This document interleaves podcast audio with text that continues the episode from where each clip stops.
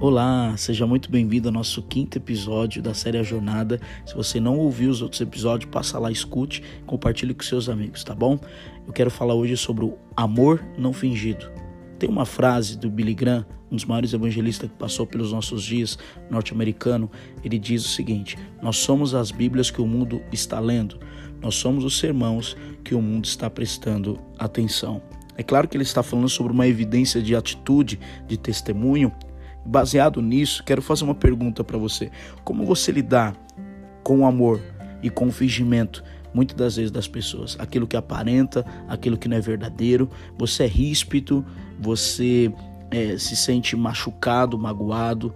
Eu quero ler um texto baseado nessas afirmações que diz Romanos 12, 9, diz, ame as pessoas sem fingimento. Amor é uma atitude, amor é uma decisão. O texto continua dizendo que nós devemos odiar tudo o que é mal, tudo que é aparente da nossa vida tem que sair. Tudo que não produz vida e verdade genuinamente na vida das pessoas, nós temos que correr disso. O texto diz que nós devemos nos apegar firmemente do que é bom. No verso 10 ele diz: Amem-se com amor fraternal e tenha prazer em honrar os outros. Sabe, a gente precisa olhar e valorizar e honrar as pessoas. A palavra honra tem a ver aquilo que é estima, né, e valor e respeito ao outro. Quando nós honramos as pessoas, tenho certeza que nós estamos partilhando do amor de Deus e servindo as pessoas. No verso 11, Paulo também diz em Romanos 12: Jamais sejam preguiçosos, mas trabalhem com dedicação e sirvam ao Senhor com entusiasmo, com alegria. Alegre-se na esperança, sejam pacientes nas dificuldades e não parem de orar.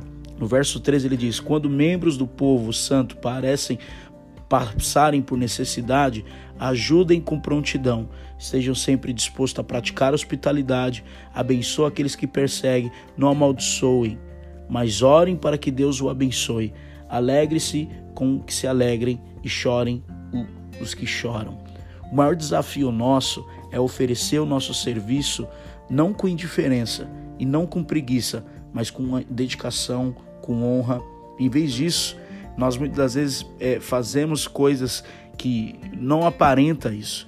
Não aparenta que estamos servindo genuinamente, não aparenta que estamos fervorosamente, com alegria, servindo ao Senhor, honrando as pessoas, mas parece que nós estamos estáticos.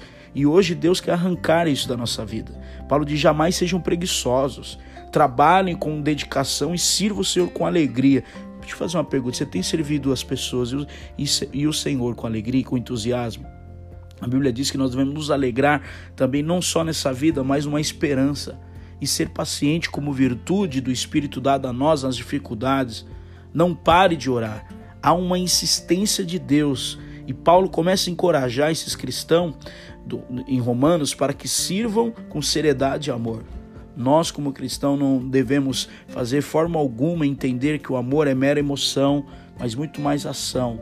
Nós devemos aborrecer o mal, e todo cristão deve evitar toda a aparência do mal, tudo aquilo que nos influencia a se distanciar de Deus, tudo aquilo que nos influencia a não servir Deus com alegria. E mediante as, as dificuldades, nós devemos ter perseverança na oração e não permitir que isso venha nos esfriar com Deus.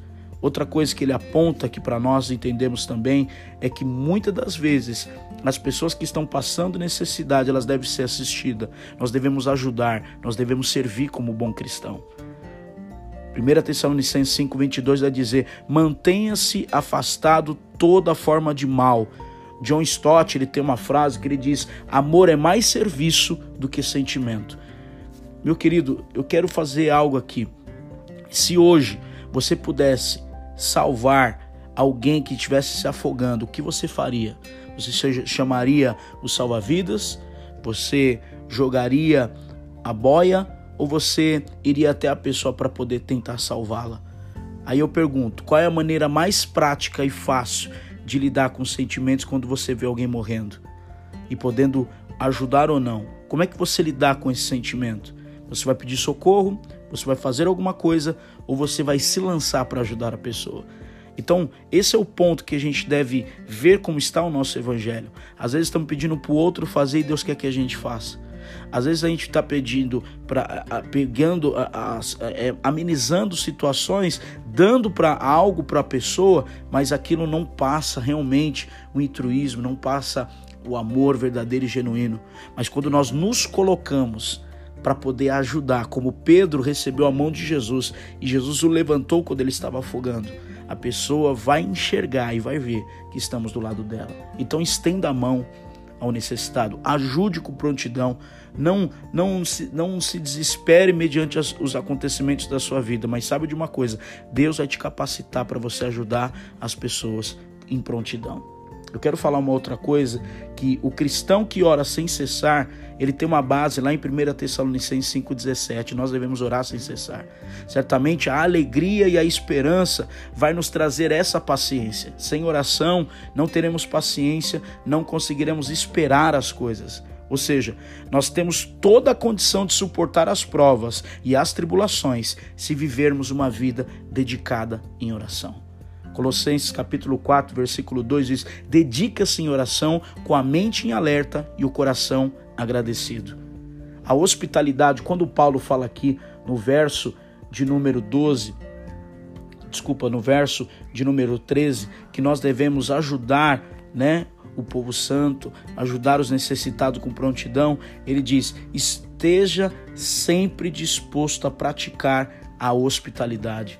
Sabe, a hospitalidade implica amar o estrangeiro, amar o de fora. A referência aqui não é somente com viajantes, acolher os viajantes, mas todo tipo de acolhimento que nós vamos fazer, na medida que nós nos dedicarmos a satisfazer a necessidade dos outros em Cristo, nós também seremos satisfeitos em nosso coração por estar ajudando alguém. Nós devemos aproveitar as oportunidades que Deus está nos dando, nós devemos servir os estranhos e servir de testemunho um exemplo do amor de Deus para com o outro. É exatamente que Deus está nos chamando para essa hospitalidade. Se você era uma pessoa que não estava acostumada a se relacionar, aprenda a se relacionar. Hebreus, no capítulo de número 13, versículo 1 diz: Continue a amar uns aos outros como irmãos e não se esqueça de demonstrar a hospitalidade. Melhore isso na sua vida. Nós devemos nos melhorarmos para servir, nos desgastar pelo outro, faz parte daquilo que Deus está nos chamando. Sacrificar faz parte, o amor é sacrificial. Quando nós nos relacionamos como cristão, como os irmãos em Cristo, devemos responder esse amor não com, com, com rispidez, né? O texto ainda diz: não é fácil você amar, é, a verdade é fácil amar quem te ama, mas quem te persegue. E o verso 14 diz: abençoe aqueles que te perseguem, não amaldiçoe, mas orem para que Deus os abençoe. Quero explicar uma coisa: em vez de nós perseguimos ou amaldiçoar, e a Bíblia diz para a gente abençoar quem nos persegue, existe uma coisa. Então você está me dizendo que eu devo amar quem me trai, que eu devo amar quem fala mal de mim, que eu devo amar quem é, finge me amar. Sim, eu estou dizendo isso, que você deve orar e abençoar essas pessoas. Agora, você tem uma escolha. Ou você paga com a mesma moeda, e a Bíblia diz não devemos pagar o mal com o mal, mas o bem que nós estamos exercendo sobre o mal. Então, nós devemos tomar uma decisão e não denegrir a imagem do outro. Independente se ele nos persegue, independente se ele não ama a gente verdadeiramente, se ele não é hospitaleiro, se ele não chora conosco, mas saber que o amor de Deus na minha vida, eu vou me tornar exemplo para aqueles que estão me enxergando, eu vou ser a Bíblia que eles não têm acesso e eu vou ser a carta viva de Cristo na terra. Eu não vou denegrir a imagem do outro, eu vou abençoar, porque exatamente essa é a decisão que Paulo está nos ensinando como cristão.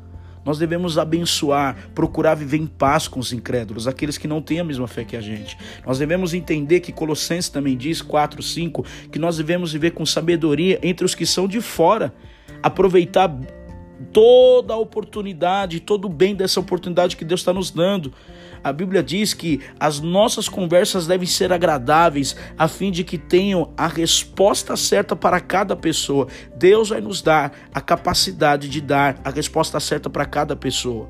Nós devemos ter sabedoria com aqueles que não têm a mesma fé, ou aqueles que estão fracos na fé, ou aqueles que ainda não conheceram o Evangelho. Como eu disse, nós devemos ser o exemplo de amor. A Bíblia diz: abençoe, isto é falar a respeito de alguém, elogie, abençoe quem te persegue, tenha você uma postura diferente dos demais. Se as pessoas fazem, saiba que você não é todo mundo. E Romanos 12, versículo 8 diz: Se o dom consiste em encorajar pessoas, então vai lá e encorajem as pessoas. Existe um dom de encorajamento que Deus está nos dando aqui. Existe um dom de encorajamento que Deus vai derramar sobre você, para você encorajar muitas pessoas que vão cruzar o seu caminho.